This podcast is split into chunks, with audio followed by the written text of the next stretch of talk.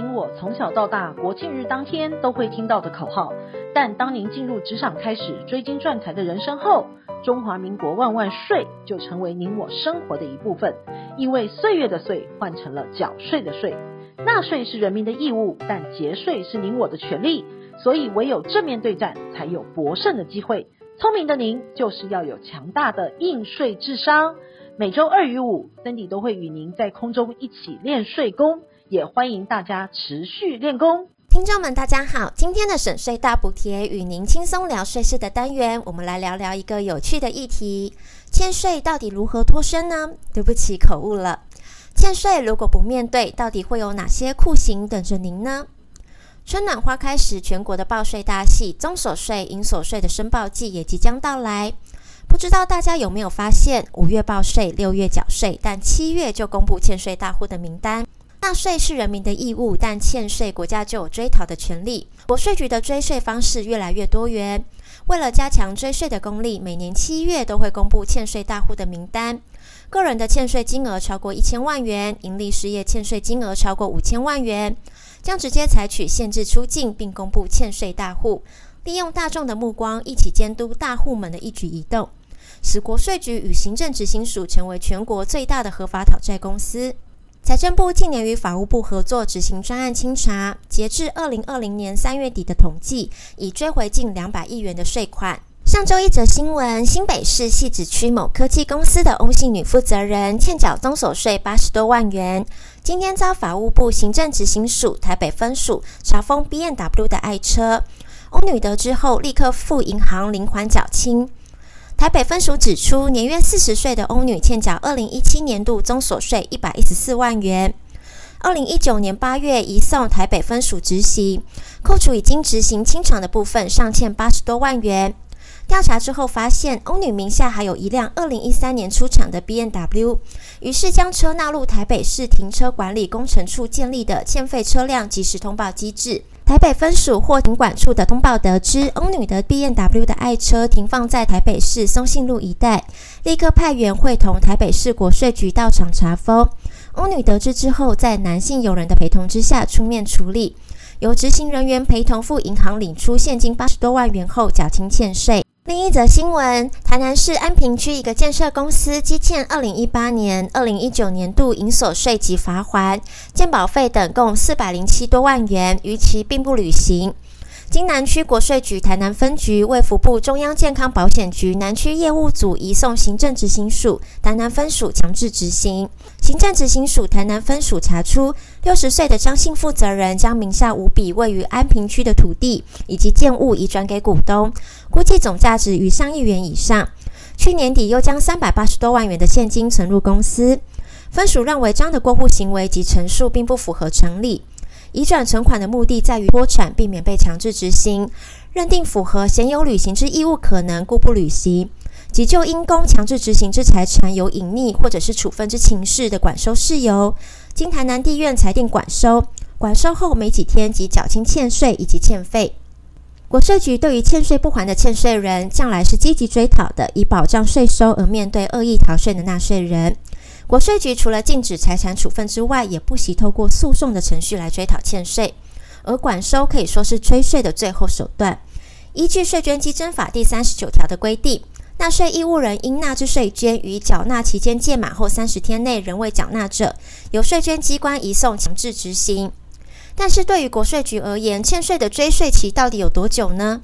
根据财政部的统计，我国欠税大户有三百多亿元，至今仍未偿还。欠税名单里面有黄任中的家族以及环亚大饭店等，都未欠税逾十亿元以上的熟面孔。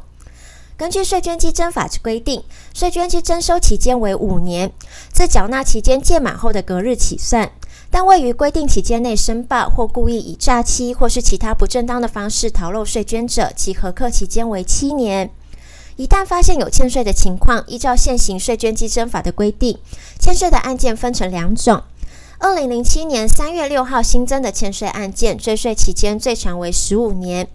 另外，二零零七年三月五号以前的旧案件，基本上追税期只有十年。但是超过一千万元以上达成一定条件者，追税期统一都为十五年。二零零七年三月五号以前的成年旧案，例如已故股市文人黄润中家族欠税执行期间仅到明年的三月四号为止。民众如果收到税单、传缴的通知书等文件时，千万不要已读不回。行政执行署的追税方式有哪些呢？第一个是列管，个人的欠税金额在一百万元以下，营利事业欠税金额低于两百万元，国税局只会列管其财产的状况，还不会到限制出境的地步。但是欠税额超过个人与营利事业的标准之后，就可能会被限制出境。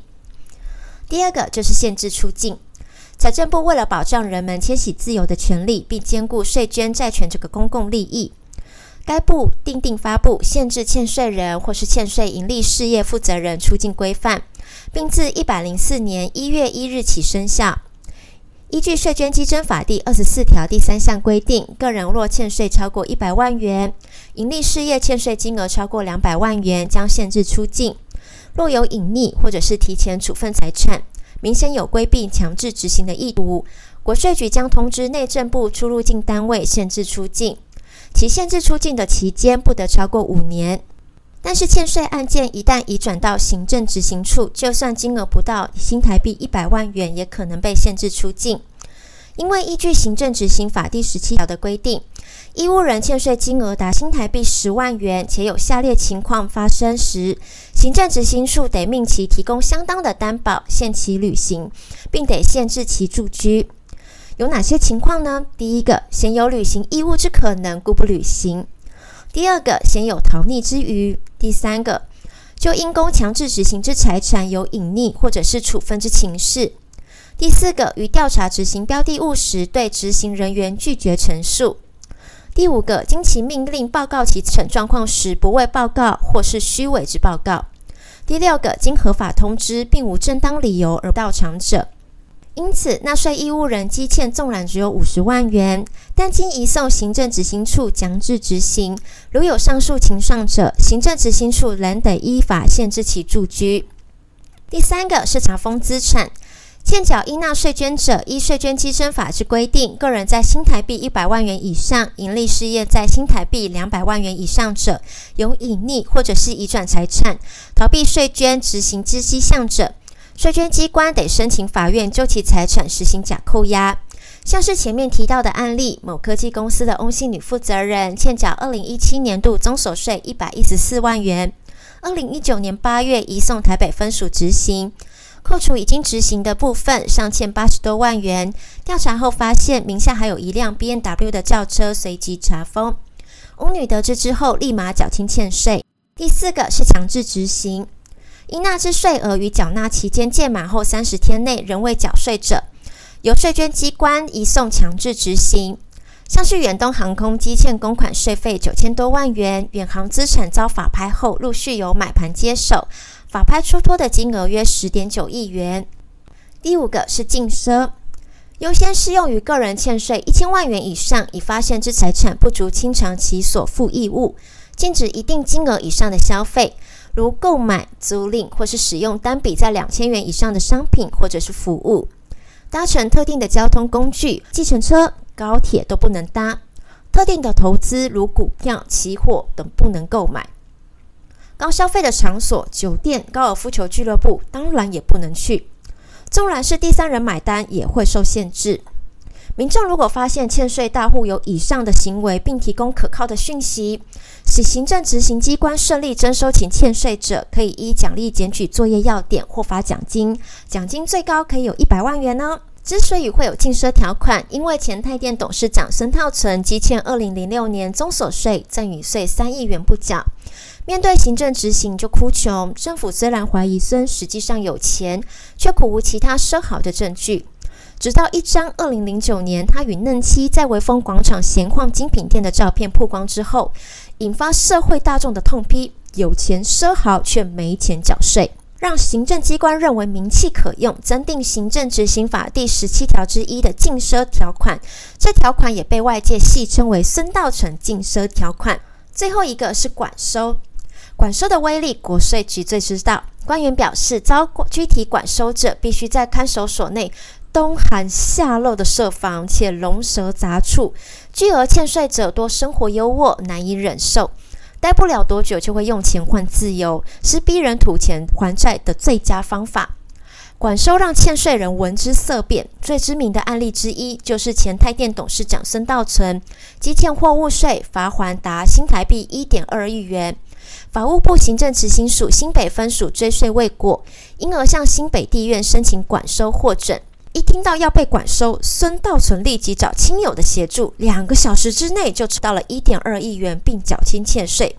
管收的威力可见一斑。根据经验，管收前三天到两周之内是欠税人缴清欠税的黄金期，基本上很少欠税人被管收可以撑过两周的。税义务人明显有缴税的能力，过着奢华的生活，却故意隐匿资产、拒绝履行，或者是恶意脱产，经行政机关追讨无效时，得向法院申请管收，期限是三个月，届满后可延长一次，最长半年。经过以上的整理，大家应该都了解到，欠税与公权力对干是没有办法解决问题的，所以要呼吁纳税义务人应该诚恳面对欠税的问题。如果一时之间要缴清欠税有困难，得提出适当的还款计划，向行政执行署办理分期缴纳，这样才可以避免不利的措施加诸于身。今天我们的省税大补贴与您轻松聊税事的单元就到这边，也期待听众们可以准时收听，让您的应税智商与财产规划的细胞可以慢慢的增长以及萌芽。下周我们空中再会，一起练税功。